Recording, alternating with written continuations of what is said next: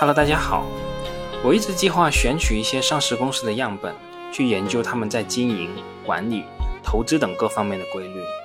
而至于那种就着投资说投资，又或者把某些公司演变成一种类似宗教信仰的投资方式，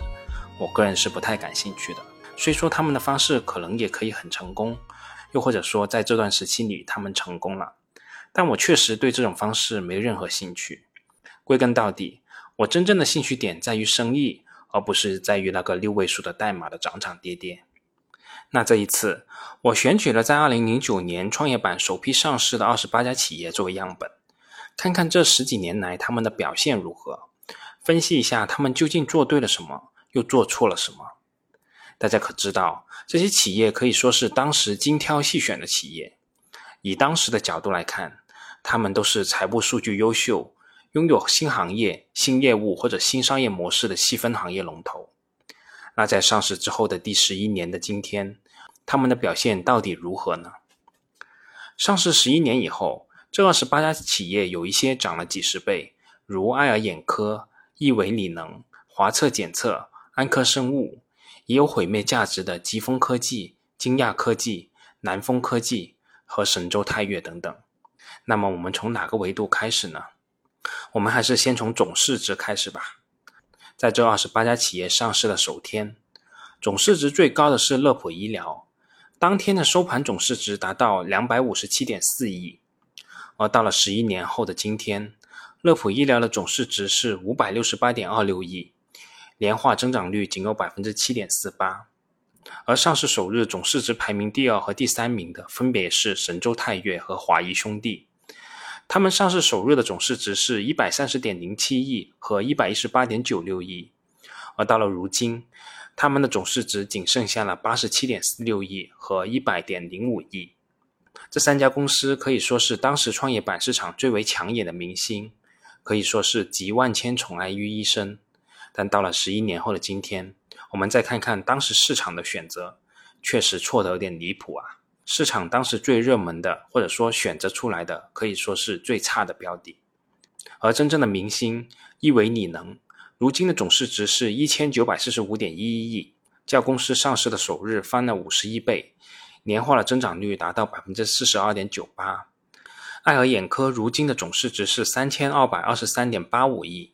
较上市首日翻了四十六点五三倍，年化增长率达到百分之四十一点七八。华测检测总市值五百五十三点一六亿，较上市首日翻了十四点七四倍，年化增长率百分之二十七点七一。正是应了那样一句话：“千里马常有，而伯乐不常有。”我相信，在如今四千多家的上市公司里面，必然在烈马堆里面还藏有千里马。而我们做研究的目的，正是希望找出它们的特征，把这些千里马给发掘出来。那具体的这些数据，我就不再读了。大家自己看，都说不易。公众号后附的图表吧。我这里还要再额外提到一家公司——金亚科技，三零零零二八，一个目前已经消失的代码。在二零零九年上市的首日，金亚科技收盘的市值达到五十一点四五亿。虽然在当时算不上最耀眼的明星，但在二十八家企业里面也算得上排在前列了。金亚科技的主营是一项很传统的业务——电视机的机顶盒。这个产品本身没有什么技术含量可言，生产这个产品的企业可以说在珠三角一抓一大把，但金亚科技却取得令人难以置信的好业绩。公司2008年及2009年上半年分别实现营业收入1.57亿和9464.2万，实现利润总额4346.91万和2091.8万。那这到底是怎么做到的呢？而最终揭开这个谜底的是证监会。根据证监会的相关公告显示，金亚科技为了达到发行上市的条件，通过虚构客户、虚构业务、伪造合同等方式虚增收入和利润，骗取首次公开发行核准。即使我们上面提到的那一个来亿的销售数字，大部分都是虚构的。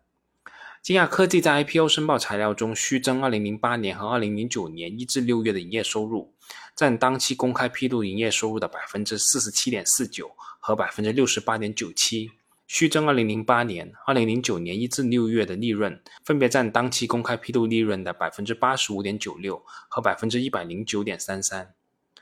对于这样一家公司，可以说全部都是泡沫了。我们不说也罢。但我这里额外说这么一段的目的，其实在于提醒各位朋友注意这样一个事实：创业板当时可谓是十年磨一剑，这二十八家公司当时也是精挑细选作为首批上市的企业，而就在这个群体当中，就出现了这样一家财务造假的企业。我们作为一个普通的个人投资者，既没有机构现场调研的优势，也没有中介机构信息资源等方面的优势，更没有监管机构、国家机关的力量。我们敢说，在我们持有的所有公司里面，必定不存在这种财务造假的雷吗？起码我是没有这个能力说的。这也是我所持有的公司要适度分散的根本原因。虽然他们看上去都是好公司，但天知道会发生什么呢？简单总结一句吧：如果从总市值的角度来看，经过十一年的发展，二十八家首批上市的公司当中，一共有八家上市公司的总市值还不如上市的首天的市值。甚至是清零，这些公司也就是我们常说的价值毁灭的企业，我们还是需要点一下他们的名字的。他们分别是神州泰岳、南风股份、鼎汉技术、中原股份、吉丰科技、华兴创业、华谊兄弟和金亚科技。这八家公司可以构成一个失败公司的集合。稍后有时间，我们可以具体分析一下他们到底失败在什么地方。我们可以从他们的失败案例中到底学到什么？那我们刚才说到的是从总市值的角度来看这二十八家企业的发展。那接下来我们换一个角度，我们从规模净利润和规模净资产的角度来看看这二十八家企业这十一年来的发展情况。如果从规模净利润的角度来看，这二十八家企业的情况更加不乐观。一共有十三家企业规模净利润是负数或者低于上市的首年。也就是说，经过这十一年的发展，在不考虑通货膨胀的前提下，有接近百分之四十六的企业还不如上市之初，更不用提什么成长性了。而在这其中，亏损金额最大的公司是斗神教育，二零二零年合计亏损金额达到二十五点六七亿，而在二零二零年末，公司的总市值也就六十亿左右。我也简单瞄了一眼公司二零二零年的财报。造成这二十多亿亏损的原因，也就是我们之前节目中提到的商誉减值了。公司二零二零年度发生商誉减值损失二十一点九三亿，也正如我在那一期节目中所提到的那样，即使扣除了这二十一亿的商誉损失，公司经营性的亏损仍然接近四个亿。这对于一家营收规模在二十亿左右的企业来说，也是相当大的亏损幅度了。还有一点，我想再额外吐槽一句的。也就是这家公司的简称确实有点不明所以。斗神是什么神呢？跟教育有什么关系呢？而我具体查了一下，才发现，原来这家公司曾用的简称为立思成。这个名字我倒听说过，即使这个旧有的名称怎么样，也比斗神要好吧。在这里，我也有一句题外话，也不知道是不是我的错觉。我发现我们大 A 股市场，如果发生除重大资产重组以外的企业改名，一般这家上市公司发展的都不怎么样。比如我们这里提到的斗神教育、中原股份和吉丰科技，又比如什么中科云网、P to P 等等。那我们刚刚说完反面的例子，肯定也要说一下其中的正面的案例。比如说亿维理能，上市之初，当年公司全年的规模净利润仅有四千万，而到了二零二零年，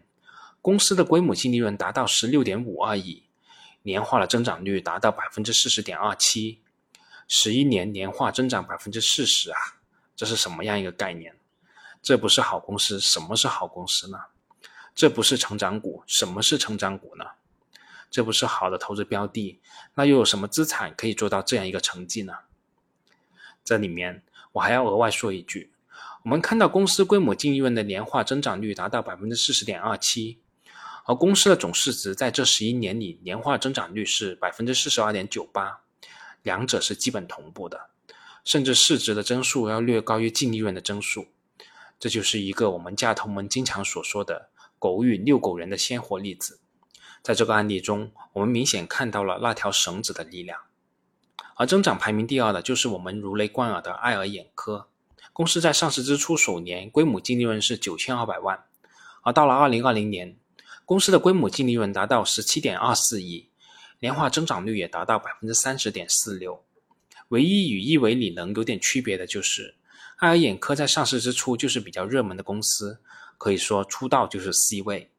而一维李能则是凭借自己的努力，一步一步往上爬，终于取得了今天的成绩。那在最后，我们再来看看归母净资产的变动情况。我当时选择这样一个角度，是因为担心2020年度归母利润可能会存在一定的误导性。如果从公司净资产增长的角度，可以更客观的观察这二十八家企业的发展。而从最终的结果来看，好学生终究是好学生，不会因为观察角度不一样就出现太大的区别。而这其中最为离谱的是新宁物流和疾风科技这两家公司。总市值的下跌，我们可以解释成市场估值的回归，但十一年过去了，公司的归母净资产竟然还是负增长，我想这是任何股东都没有办法接受的现实吧。我们可以再打开看一下这两家公司的历史。新宁物流自上市以来，一共分红九次，累计分红金额四千七百万元，而在这十一年中，共增发两次，增发募集金额九点四八亿。疾风科技自上市以来一共分红三次，累计分红金额五千四百万，而公司最近一次分红时间竟然是二零一二年的七月十二号。而在这十一年中，公司共计划增发两次，其中一次成功，一次失败，增发募集金额是一点八个亿。关于创业板首批上市企业总体表现的回顾，我就给大家讲这么多。后续如果有时间，我就争取就着这些成功和失败的案例。具体看看他们到底做对了什么，又做错了什么，又或者这一切仅仅是运气。好了，这次就这么多，我们下次再见吧。